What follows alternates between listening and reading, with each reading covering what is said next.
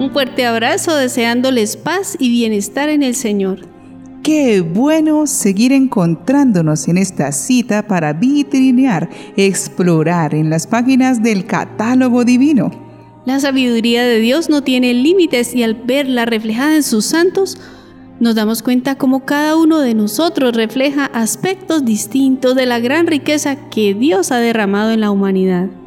Por ello, sigamos avanzando en estas doradas páginas para seguir conociendo más santos, en especial los que se veneran en nuestra Iglesia Católica hoy, 3 de agosto. Algunos de ellos son San Asprenato de Nápoles, obispo, San Eufronio de Autun, obispo, San Martín de Másico, eremita, San Pedro de Anagi, obispo, San Pedro Julián y Mar, presbítero. Beato Francisco Andrés Sánchez, presbítero y mártir, Beato Agustín Casotic, obispo, y el Beato Salvador Ferrandis Seguí, presbítero y mártir. Hoy tendremos un episodio por partida doble, conociendo a dos santos cuyos amigos influyeron de una gran manera en la transformación de sus vidas. Ellos son San Asprenato de Nápoles y San Martín de Másico. Conozcamos al santo que se remonta a principios de la era cristiana, San Asprenato. Asprenato nació en Nápoles, Italia.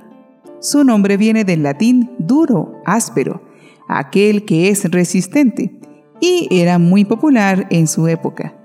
Vivió entre finales del siglo I y principios del siglo II, época del comienzo de la iglesia napolitana. En aquella región Asprenato fue muy popular por su evangelización. Es particularmente reconocido por el amor para con los pobres y ha demostrado siempre disposición a cualquier persona sin tener en cuenta la clase o condición social, y su especial carisma fue acrecentar la comunidad cristiana napolitana. Estuvo presente durante los gobiernos de los emperadores romanos Trajano y Adriano. Calculando la duración de sus gobiernos, se estima que su episcopado duró 23 años. Se dice que San Pedro se encaminó hacia Roma con algunos discípulos y pasó por Nápoles. Allí encontró una anciana enferma, quien luego sería conocida como Santa Cándida la Anciana, quien prometió adherirse a la nueva fe si se curaba. Pedro hizo una oración pidiendo la sanación y Cándida se sanó, pero también pidió que cure a un amigo suyo llamado Asprenato, que estaba enfermo desde hace tiempo, y que si lo curaba, también ciertamente se convertiría. En este instante San Pedro también intercede y logra que sea curado, y luego de catequizarlo lo bautiza. El cristianismo vivía una rápida difusión en Nápoles, y cuando Pedro decidió retomar el viaje hacia Roma, consagró a Asprenato como obispo. Él hizo construir el oratorio de Santa María del Principio, sobre el cual surgirá la Basílica de Santa Restituta, y fundó la iglesia de San Pedro en Aram, donde todavía hoy se conserva el altar sobre el que el apóstol celebró el sacrificio. El santo obispo murió rico en méritos y varios milagros fueron conseguidos por su intercesión. Su cuerpo fue llevado al oratorio de Santa María del Principio. Algunos estudios más recientes dicen que las reliquias están en las catacumbas de San Genaro, en cuyas salas superiores están las imágenes, no bien conservadas, de los primeros 14 obispos napolitanos.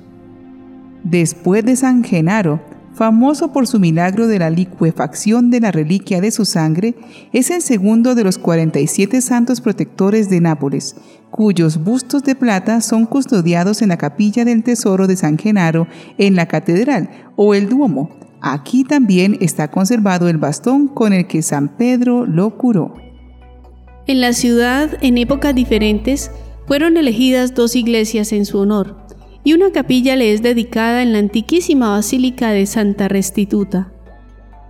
San Aspreno fue el primer patrón de Nápoles, pero en 1673 la devoción se desplazó en segunda posición después de San Genaro.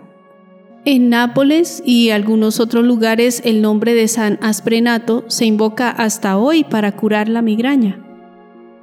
Como curiosidad, se cuenta que en el año 1899 la farmacéutica Bayer se inspiró en el santo para nombrar a su nueva droga, la aspirina, ya que fue precisamente un napolitano, Rafael Lepiria, quien en el año 1838 había aislado el ácido salicílico. Pasemos a la interesante segunda historia de hoy. Se trata de San Martín de Másico. Su vida nos la relata San Gregorio Magno. Martín nació en Roma, Italia, en el seno de una familia de la nobleza, alrededor del año 500. Muy joven se retiró a vivir como eremita a la montaña de Casino. Allí estaba, cuando en el año 529 lo encontró San Benito. Juntos oraron y ayunaron durante un tiempo, pero su sistema de vida no era el mismo. Mientras San Benito quería unir a la oración y la penitencia, también el apostolado entre los pastores y la pobre gente que habitaban aquellos lares, Martín quería una vida solitaria, eremita, dedicándose solamente a Dios. Así que de mutuo acuerdo se separaron. Benito se quedó en Montecassino y San Martín se marchó a Montemásico, en Falerno, entre los condados de Carinola y Mondragón. Allí encontró un lugar rocoso donde construyó su celda y todo el día lo pasaba en oración, penitencia y contemplación, permaneciendo en contacto con San Benito. Para vivir en mayor penitencia se ató una cadena a un pie, al que también puso un cepo de piedra, y así vivió durante tres años. San Benito le pidió que se deshiciera de aquella penitencia, pues le bastaba estar encadenado a Cristo por amor. Martín obedeció, aunque continuó con una vida de extrema mortificación. Por su intercesión se obró varios milagros y su fama de santidad fue cada vez mayor entre la gente de los pueblos de los alrededores, que acudían a su encuentro para pedirle oraciones y así ser bendecidos. Esta admiración popular conllevó el deseo de imitación de muchos jóvenes quienes tuvieron el deseo de seguirlo. De este modo se forma una pequeña comunidad para los cuales Martín construye celdas y una iglesia para la oración común. Martín es nombrado padre abad de esta nueva comunidad que florece junto a él en el Monte Másico. Los monjes lo sostenían en periodos de mucha debilidad física. Martín falleció en Másico, Italia, en el año 580. Su cuerpo reposa en la Catedral de Carinola, de quien es patrono de la ciudad y de la diócesis. Escuchando estas pequeñas historias podemos darnos cuenta cómo la ayuda de un amigo que nos apoya para acercarnos a Dios y acompañarnos en nuestro proceso personal y espiritual es muy valioso. Si Asprenato no hubiera sido recordado por su amiga Cándida para que San Pedro lo sanara, no hubiera recibido la gracia de la salud y el don de la fe hasta llegar a ser un gran servidor de Dios. Realmente la petición de esta amiga le cambió totalmente la vida. Por otro lado, San Martín y San Benito aunque compartían el mismo deseo de servir a Dios y buscarlo con toda fidelidad en la oración, supieron respetar sus diferencias en la vocación a la que Dios los llamaba. Sin embargo, siempre se apoyaron mutuamente con la oración y los consejos para ayudarse a seguir adelante en su camino hacia la santidad les invitamos a pensar en aquellos que el Señor ha puesto en su camino y que con su amistad les han ayudado a acercarse a Dios y a crecer como personas y oremos juntos por ellos. Gracias Señor, en primer lugar por tu amistad incondicional, aun cuando tantas veces te traiciono y me olvido de ti. Gracias Padre por estos amigos que me has puesto en mi camino seres repletos de luz y de amor, que tantas cosas comparten en mi vida. Son un tesoro para mí, Señor. Gracias por el milagro de la amistad, el milagro de gozar de cada uno de ellos. Gracias, Señor, porque no les he ido yo a buscar, sino que tú has querido que las sendas de nuestra vida se cruzaran y has realizado para nosotros el milagro de la amistad. Te doy gracias por ello, Señor. Bendícelos, Señor, cólmales de gracias a ellos y a sus familias. Hoy, Señor, te doy gracias, porque por medio de ellos me ayudas a cargar mi cruz y a seguir adelante. Amén.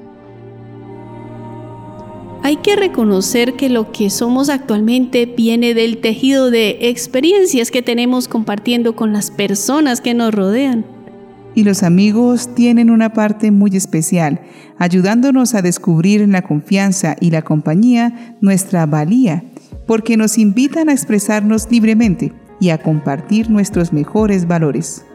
Especialmente los amigos comparten con nosotros en un silencio comprensivo a veces nuestras luchas y momentos difíciles y se alegran sin envidia de nuestras alegrías. Cuidemos nuestras amistades y enriquezcamos nuestras relaciones humanas con los tesoros espirituales para que también nosotros ayudemos a los demás a irradiar la luz de Cristo. San Asprenato de Nápoles y San Martín de Másico, rueguen por nosotros.